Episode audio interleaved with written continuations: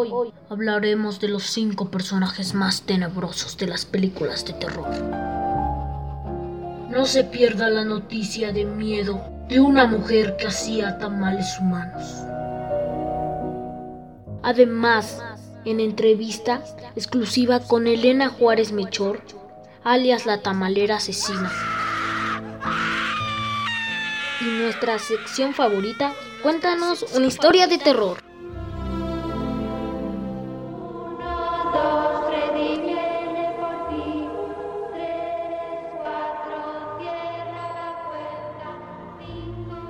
Usted bienvenido a su programa de radio La Hora, del, terror.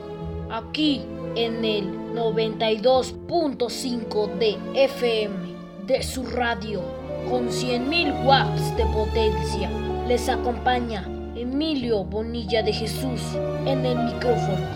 En asistencia y producción Fanny Perea. Aquí arranca su programa nocturno.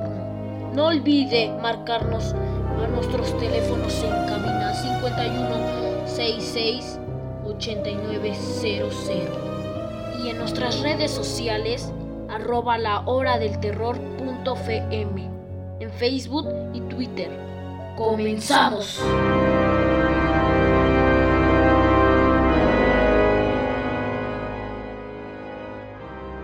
Cinco personajes más tenebrosos. Número 5. Jackson. Es el protagonista de la serie de películas de terror Viernes 13.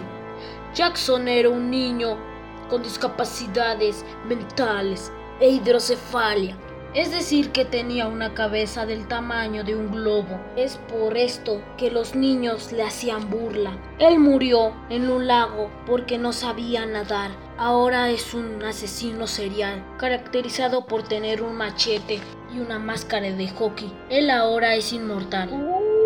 Número 4. Chucky. Charlie Lee Wright, mejor conocido como Chucky, es el muñeco que fue poseído por medio de magia vudú. Número 3.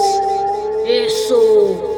Es el payaso bailarín llamado Pennywise. Es un personaje ficticio creado por el escritor Stephen King para su novela de terror It. Eso llegó a la Tierra antes de la humanidad cuando comenzaron las civilizaciones. Eso despierta cada 27 años para causar terror a la humanidad. Número 2. La niña del aro. Todo comienza con dos niñas adolescentes, Katy Embry y Becca Cutler, mientras permanecen a solas en la casa de Katy, hablando de una cinta de video supuestamente maldita. Siete días después, mueren misteriosamente. Número 1. El exorcista. El exorcista. Regan era una niña de 12 años, víctima de fenómenos paranormales. Sufre extraños síntomas incluyendo la levitación y una fuerza sobrehumana, lo que aterroriza a su madre, quien tras someterla a su hija a múltiples análisis médicos sin resultado, acudió a un sacerdote con estudios de psiquiatría y decidieron hacerle un exorcismo.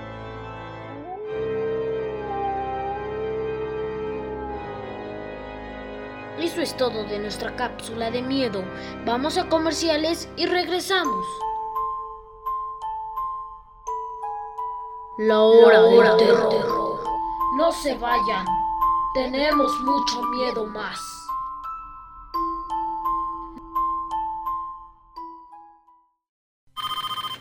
Bueno, ¿Lucy? Habla Juan. Te llamo porque me acordé de ti cuando te presté mi chamarra. sí, aquí la tengo conmigo. Yo también. ¿Entonces aún la tienes? ¿Cuándo me la regresas? Al menos sé que los príncipes sí existen. Déjate conquistar por un príncipe marinela. Llénate de energía con 30 minutos de ejercicio al día. Pues con la novedad, compas. Arránquese. La Jenny por fin me entregó su corazón. Estoy recontentote. Híjole, compa. No le quería bajar la fiesta, pero a mí también. ¡Ah, hijo! ¡Ya somos tres! Cuatro, dijo el otro. No le haga. ¿Dónde cabe un ranchero? ¡Caben más! 15% más rancheritos por solo 7 pesos. Come bien. No tengas miedo, ya estamos de vuelta en la hora del terror.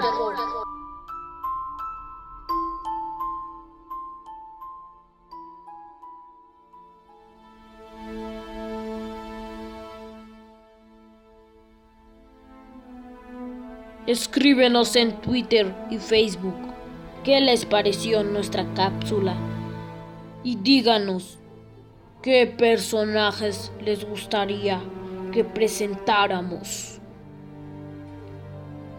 Bien, ahora vamos con la nota del terror que ha impactado a la gente.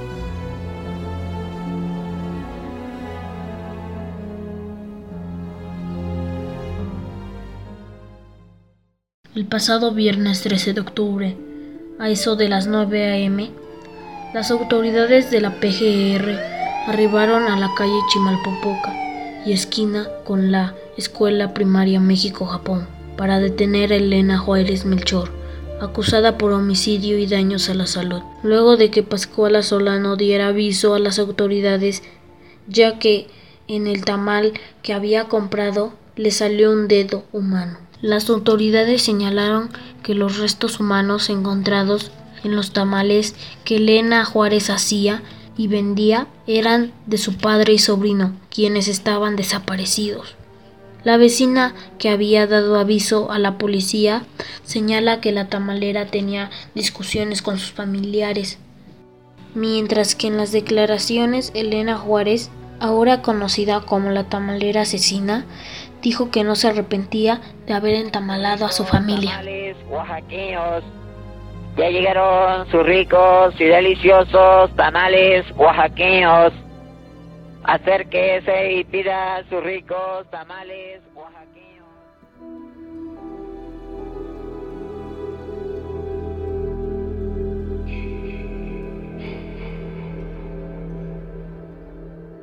Ahora tenemos en entrevista desde el reclusorio preventivo femenil de Santa Marta Catitla a la señora Elena Juárez Melchor, alias la tamalera.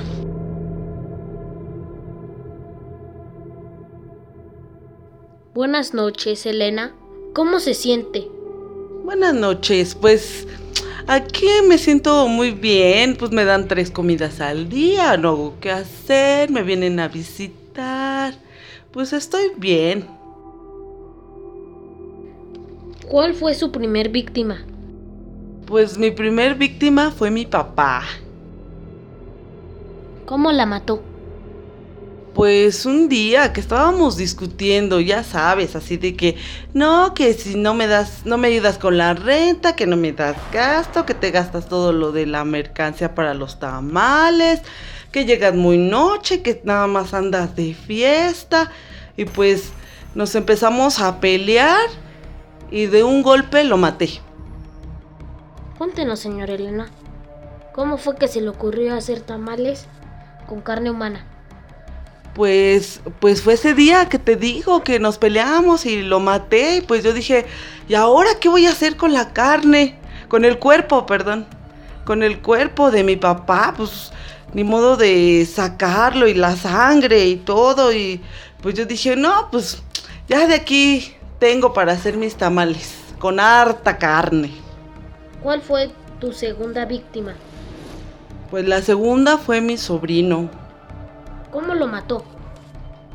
Ay, pues a él igual empezó que iba a buscar a, mi papá a la casa y que no estaba y pensó que yo se lo había negado, pero pues ni modo de dejarlo pasar. Yo tenía ahí toda la, la carne ahí en la mesa.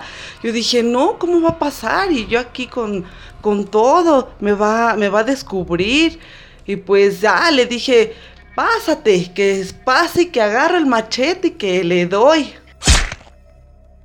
¿Sentía remordimiento de haber matado a sus víctimas? No, No, no sentía remordimiento porque pues yo quería seguir de fiesta gastándome el dinero. Se vendían re bien los tamales. Todos me decían que muy ricos, ¿no? Y hacía yo más tamales para venderlos. ¿Qué hacía con los huesos? Ah, pues los huesos los, los dejaba yo bien limpiecitos y los llevaba a tirar ahí en un canal ahí por la casa. ¿Sus tamales estaban ricos? Pues sí, la gente decía que estaban muy ricos. Yo la verdad nunca los probé. Yo decía, no, ¿cómo me voy a comer a mi papá, a mi sobrino? No, decía, no, fuera de otra persona, pues a lo mejor. O que yo no supiera, pero de mi familia, pues no, yo no los probé. Pero decían que estaban muy ricos. Y los niños ahí, estaba yo afuera de una escuela y los niños me compraban muchos tamales. ¿Y no sentía remordimiento de darle a los niños carne humana? Pues no, porque pues lo que compran en las carnicerías, ¿quién sabe de qué será? Uno no sabe. ¿Qué tal si es de perro o de gato o no sé? Pues yo dije, ay, pues la carne es carne. Además mis familiares pues eran muy sanos, comían re bien, muchas verduras, hacían ejercicio y todo. ¿Cómo fue que la descubrieron? Ay, ese día de verdad.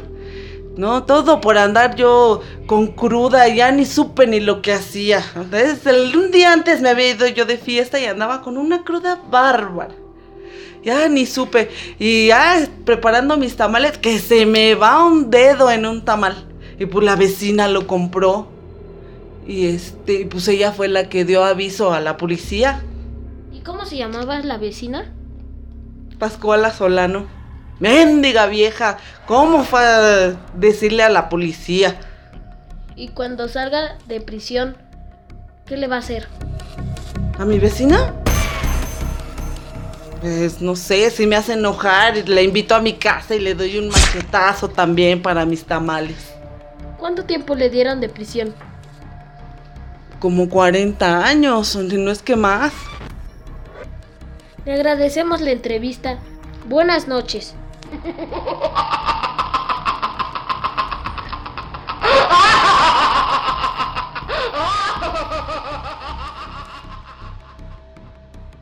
Cuéntenos niños de la Escuela México-Japón, ¿a qué saben los ricos y deliciosos tamales oaxaqueños de carne humana?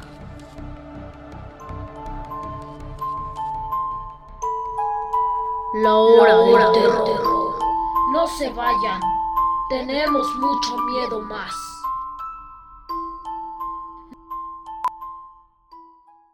Nuevo Nice endiablado. En el infierno pingüino, los pingüinos de Bonais discuten cómo enchilar a México. ¡Que se golpee el dedo chiquito del pie! ¡Con la pata de la cama! Para enchilar a México de verdad se necesita chile. El nuevo Bonais doble endiablado. Con dos sabores. A tamarindo de un lado, a chamoy rete picante del otro y un sobrecito gratis con más chamoy. Como los mexicanísimos raspados diablitos. Bonais endiablado con dos sabores. Sabor a tamarindo bien acidito. Por el otro lado, chile el chamoy. Y viene gratis tu sobrecito. Pa' que le eches más chamoycito. Con el nuevo Bonais tú te endiablarás. Lo tenemos doble a cuatro pesos o sencillo a tres pesos. Es de noche es hora de dormir para que mañana volvamos a jugar. Da un abrazo, Diosito, a tus papás y brinca y brinca a la cama a descansar.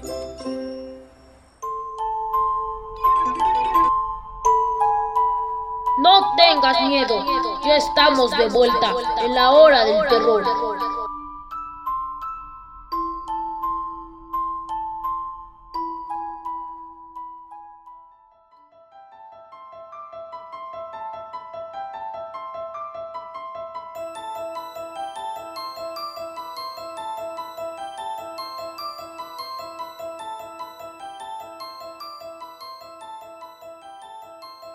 Olviden marcarnos a nuestros teléfonos en cabina 51668900. También escríbenos en nuestras redes sociales. Llámenos porque esto es Cuéntame una de terror.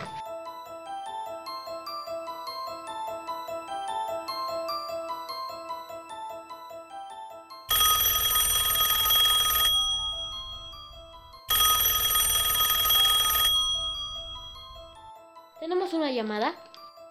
Hola, ¿con quién tengo el gusto? Soy la señora Mari Carmen Jiménez. Hola, Mari Carmen Jiménez. Buenas noches, yo quiero, yo estoy hablando porque quiero contar un relato que me sucedió. ¿Cuándo? Pues esto ya tiene que pasó hace como unos dos o tres años, pero no fue aquí en la Ciudad de México. ¿En dónde fue? Pues fíjese que yo estoy casada con un señor que es de, del estado de Puebla, de la Sierra de Puebla. Y allá en el estado de Puebla pues hay muchas creencias, pero pues yo soy de la ciudad, yo sinceramente no creo muchas de las cosas que cuentan, pero hasta que me pasó lo que ahorita les voy a, a, contar. Cuénteme, cuénteme, ¿qué le pasó? Pues fíjese que esa vez fuimos a Puebla y íbamos a visitar el río y, y iba mi cuñada, iba mi cuñado, iban mis hijos, iban los hijos de mi cuñado. Estaba muy lejos el río al que íbamos. El río se llama Apulco y es un río que tienes que cruzar por muchas cuevas. Dice mi suegra que ahí en las cuevas iba la gente a tirar cosas, no sé qué cosas, supongo que brujería o no sé. Y fuimos a nadar ahí al río, iban tres niños pequeños y, y nadamos y estuvimos ahí muy contentos, llevamos este comida y de repente escuchamos como un ladrido de perros así porque nos agarró la noche ahí en el río y, resulta que mi cuñada nos dijo que mejor ya nos fuéramos porque nos iba a empezar a llover. Y mi cuñada me nos dijo que le habláramos a los niños, pero yo no entendía cómo era hablarle a los niños. Y entonces ella cortó unas varas de, de un árbol y empezó a hacer como si fuera una una escoba, como de esas escobas que tienen las brujas, así como de muchos palitos y empezó a pegarle al piso con las ramas y llamaba a los niños, les gritaba, Emilio, Juan Carlos, vente, regrésate. Y yo pues me le quedaba viendo a mi cuñada así como diciendo, ¿y esta señora pues, pues qué hace, no? ¿Por qué les grita? Si están aquí al lado de ella. Y este, de repente vi como el agua se empezó como a, como que se empezó a poner así como como rebelde, como, no sé, como que empezó a borbotear. Y bueno, el caso es que le empezamos a gritar a los niños porque pues ellos tienen esa, esa creencia. Y empezamos a caminar y llegamos a la casa, pero ya en la noche cuando estábamos sentados ahí al lado del fogón, nos dimos cuenta que el niño, el, el niñito más pequeño, que era un niño como de un año, Empezó muy intranquilo, yo lo veía muy intranquilo. Le empezó a dar fiebre y su mamá decía que, había, que se lo habían llevado los chaneques, pero yo la verdad no entiendo lo que es lo de los chaneques.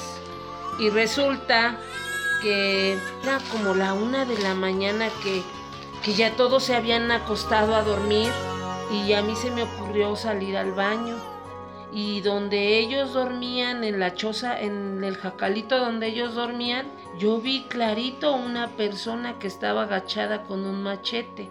La piel se me erizó y le vi los ojos de color rojo al señor y vi el machete como cómo brillaba y me asusté y me metí corriendo a la casa y le llamé a mi esposo y le dije, Juan Carlos, sal porque hay una persona con un machete afuera en la calle y, mi marido, pues asustado, se levantó así, en, descalzo, pues salió corriendo ahí detrás de mí y me dijo, pues ¿qué pasó? Le digo, es que ahí había un señor que estaba agachado con un machete. Y me dijo, no, eso es un caballo. Y resulta que yo estoy casi segura que lo que vi era, una, era un hombre con, con su sombrero y su machete agachado. Pero la segunda vez que mi esposo me acompañó y lo vimos era un caballo negro. Y estaba inquieto el caballo. Y, me dijo mi esposo que, que yo estaba loca. Y cuando regresamos eh, ya me acosté a dormir, pero la verdad estaba yo muy intranquila. Bueno, logré dormir, pero a la mañana siguiente mi sobrino seguía enfermo, seguía enfermo, seguía enfermo, tenía fiebre, lo llevaron al doctor, dijeron que no tenía nada grave Y, resulta que mi, mi, mi, este, mi suegra lo llevó ahí delante del fogón, hizo como un, un tipo de amarre con, con algunas hierbas y con unos huevos y limpió al niño con las piedras del fogón y no pasó mucho tiempo cuando el niño se compuso. No hizo falta que lo volvieran a llevar al doctor. Este, y mi, mis suegros dijeron que el niño se había quedado en el río porque los chaneques del río lo habían capturado porque era el niño más, más pequeñito. La verdad, yo lo viví, yo lo tengo como una, una, una, vivencia que está muy arraigada todavía en mí y todo lo que yo le cuento, señor Emilio, es la realidad. ¿No quiere mandar un saludo? Pues sí, le mando un saludo a toda la familia de mi esposo que en aquella vez nos, nos estuvimos juntos, este, allá a la Sierra de Puebla, ahí en Zacapuaxla. Muchos saludos. Este, José Luis, este, acuérdate que, que todavía no me pasas lo que me debes, José Luis. Este, muchas gracias, señor locutor. Sí, gracias.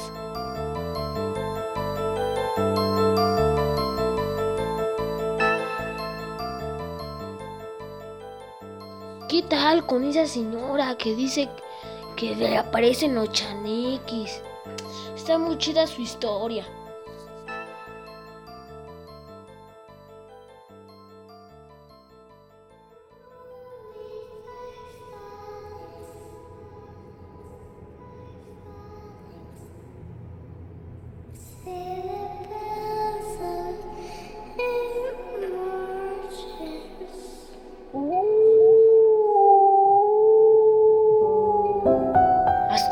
Terminó nuestra hora del terror. Síganos el próximo jueves en punto de las 12 a.m. y disfruta más contenido terrorífico. Que los espíritus y demonios y brujas los acompañen. Hasta la próxima.